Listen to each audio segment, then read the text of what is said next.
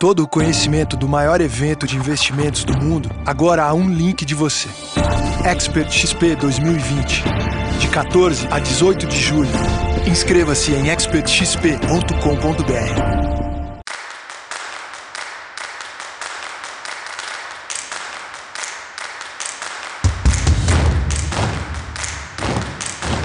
Editora Globo e Época Negócios apresentam Neg News, o podcast que analisa os temas mais quentes da nossa época.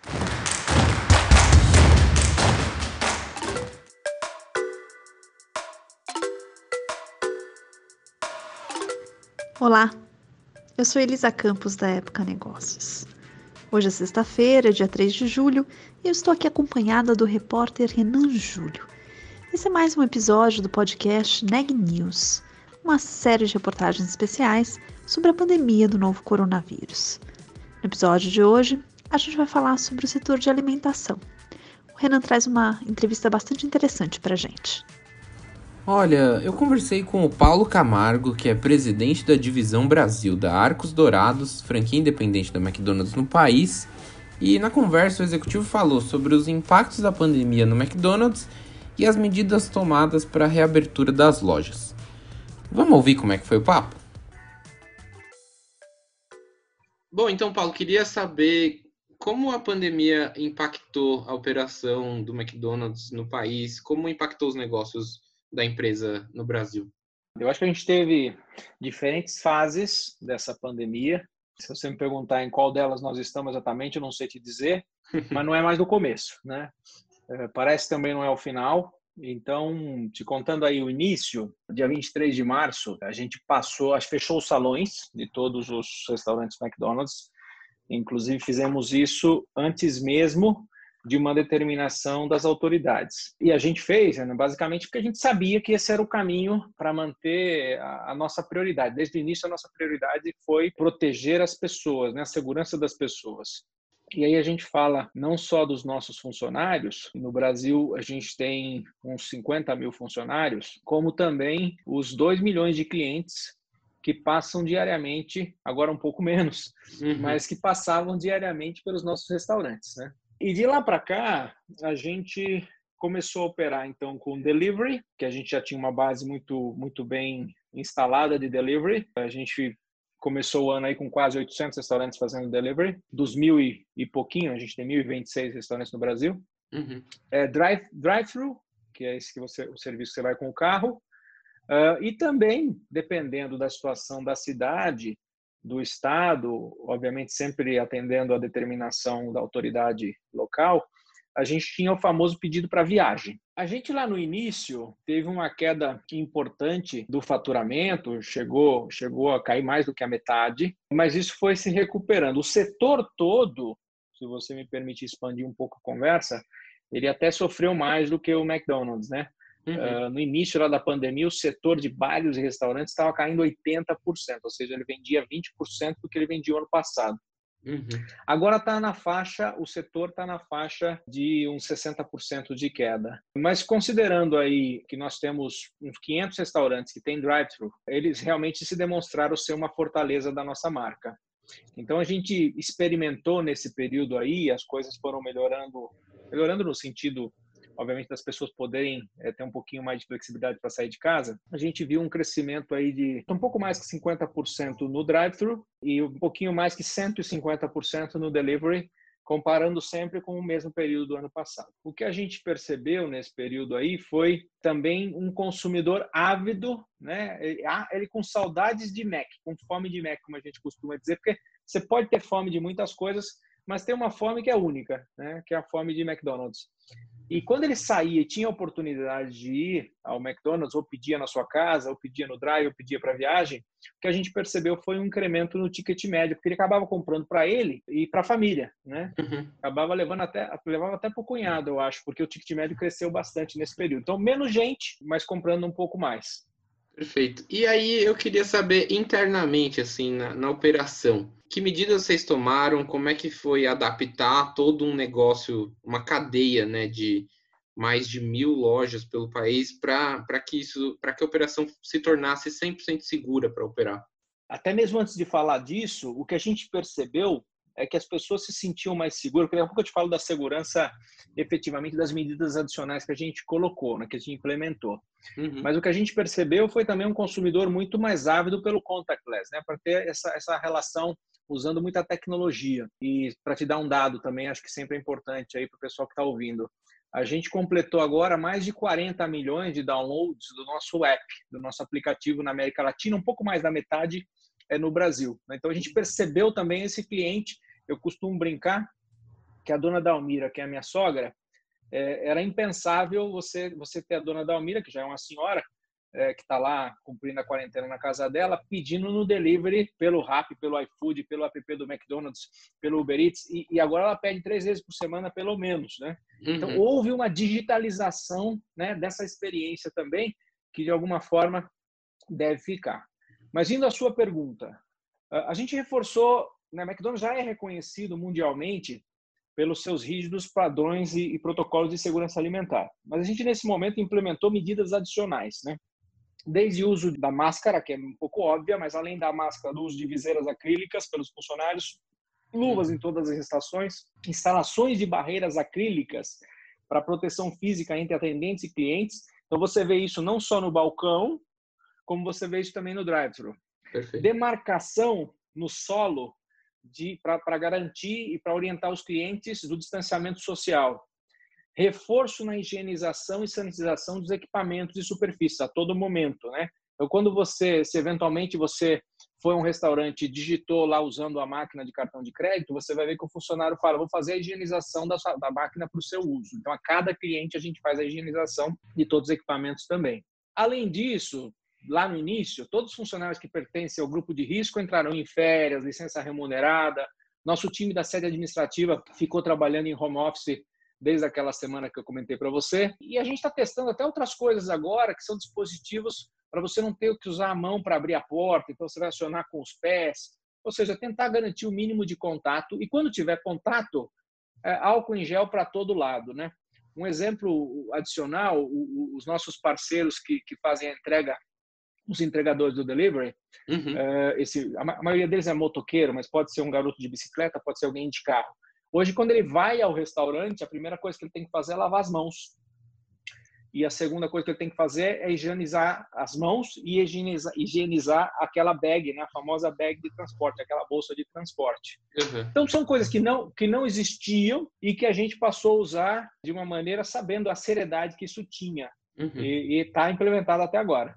E aí, Paulo, queria saber, assim, você enquanto gestor, enquanto líder né, de uma empresa desse porte no país, como é que foi para você, pessoalmente, encarar a pandemia e, enfim, se colocar num eixo ali de centralizar tudo e de fazer a informação correta rodar dentro da empresa? Como é que foi para você, enquanto líder, encarar tudo isso?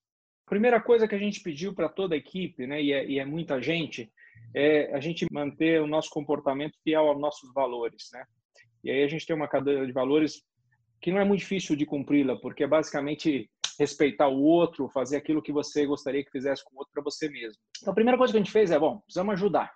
E ajudar, vamos ajudar naquilo que a gente sabe fazer. A gente já, já percebeu no início que, que ia precisar de doações. Então, a gente está completando uma, uma campanha que a gente chama MEC Obrigado, que a gente está chegando agora a 100 mil combos, né? 100 mil refeições que nós estamos entregando para os trabalhadores essenciais da área de saúde, caminhoneiros, profissionais de reciclagem por todo o Brasil. Uhum. Além disso, a gente está doando 50 toneladas de alimentos in natura. Né? Nós somos uma grande cozinha, mais de mil cozinhas espalhadas pelo Brasil. Não é muito diferente da cozinha da tua casa, só que ela é tudo grandão, né? em escala maior.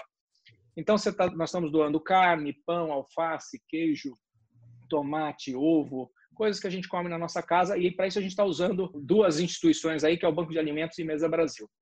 No aspecto pessoal, cara, o que eu posso dizer é, mais do que nunca, é, foi um momento de muita, de ouvido grandão, sabe? Acho que uhum. boca pequena, tentando não, não parecer oportunista nesse momento, e, e, ouvindo muito, falando muito. Primeiro falando com o pessoal lá de fora, que já tinha experiência, depois falando com o nosso pessoal, com os nossos fornecedores.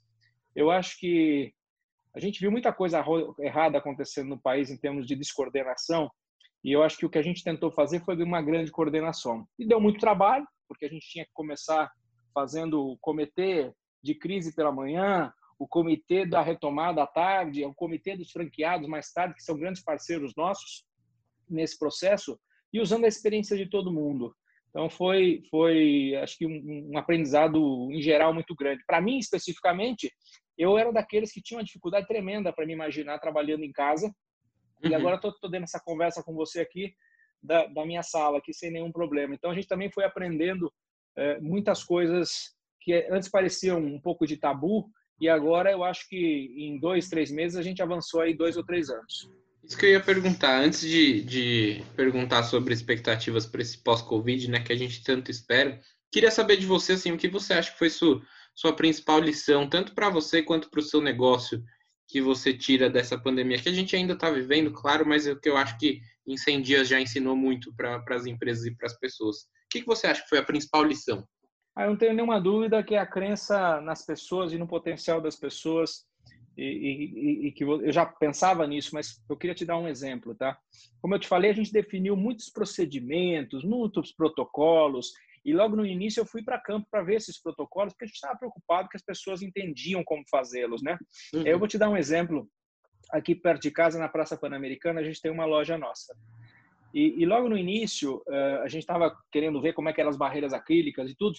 Mas o que aconteceu, que mais me surpreendeu, e por isso que eu falo na crença nas pessoas, foi um funcionário nosso, de nome Tomás, um garoto sensacional que foi promovido recentemente.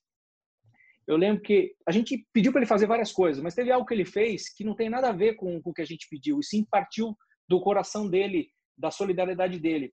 Ele estava atendendo o drive-thru e ele viu aquela senhora e falou assim para a senhora, depois, a gente esperava que ele falasse alguma coisa do Big Mac, tudo mais, ele falou assim: "A sua família está bem?" Cara, e eu vou te falar isso que até me emociona porque parece algo muito simples, mas era o começo de tudo isso. E a senhora, ela, ela, ela olhou para ele, olhou para o marido que estava do lado, voltou a olhar para ele e falou assim: "Meu filho, minha família está bem. Como é que está a sua?" Então, mais do que tudo, cara, eu acho que tem muita coisa é, estranha acontecendo. Vamos colocar esse adjetivo estranho por enquanto, mas eu acho que tem sim é, é, muita demonstração do que o ser humano é capaz. E, e esse foi um período de muito aprendizado pessoal para mim de aprender com as pessoas, né? Independente do que elas estejam fazendo, a gente tem sempre oportunidade para aprender. Legal. E aí, quase encerrando, praticamente fechando, Paulo, queria saber como é que está a operação agora de abertura de lojas pelo país e quais são os planos para os próximos meses, como é que vocês estão com as expectativas é, para esse pós-Covid por parte do McDonald's? Eu acho que a gente ainda tem muita incerteza, né? É, infelizmente, não estamos ainda em momentos de dizer que o pior já passou. E aí estou falando de saúde, ainda tem as questões econômicas pela frente. O que a gente vai fazer, cara, dentro do nosso papel aqui, é dar o melhor exemplo possível. Né? Então, atender às determinações governamentais, colaborar no sentido de que eu acho que não é momento para egoísmo. Então, aquilo que a gente aprendeu durante esse período, a gente está repassando através da nossa universidade corporativa tem milhares de pessoas inscritas nos nossos cursos de segurança alimentar. Então, coisas que o McDonald's nunca fez, que era abrir o seu conhecimento e, e passar para fora. Agora acho que é o momento, sim, dessa solidariedade. Mas eu não sou daqueles que, que, que acerta o número, tá? Não sou nenhum, nenhum guru que vai te dizer assim, oh, vai estar 30% abaixo, 20% acima. Eu acho que é muito cedo ainda para a gente tentar acertar isso.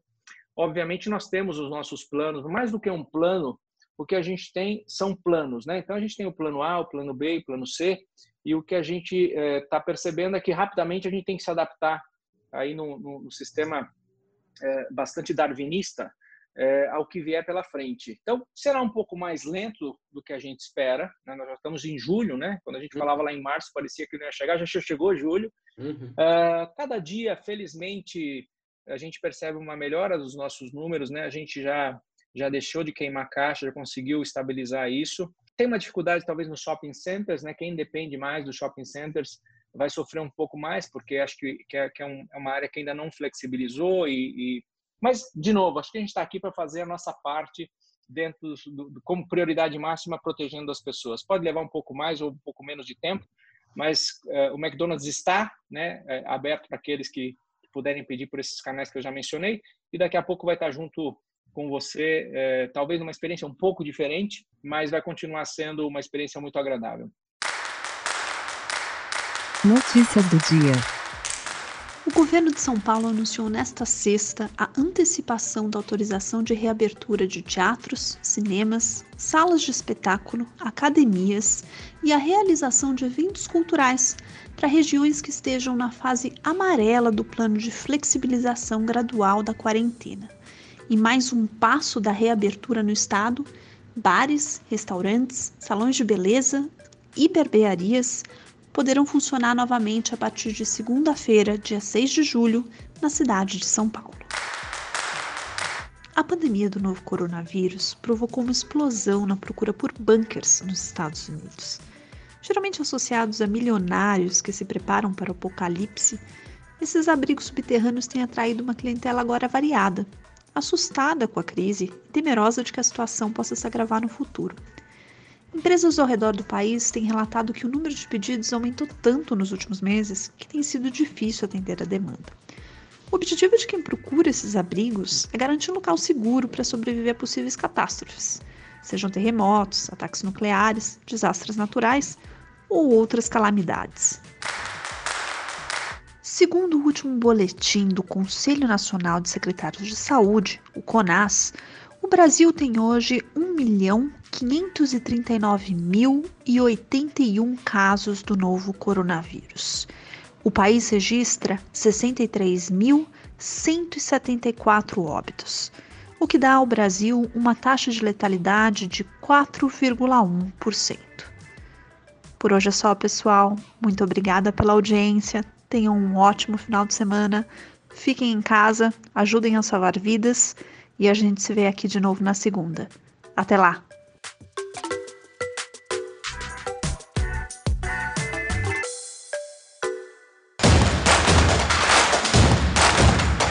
Esse podcast é um oferecimento de Época Negócios.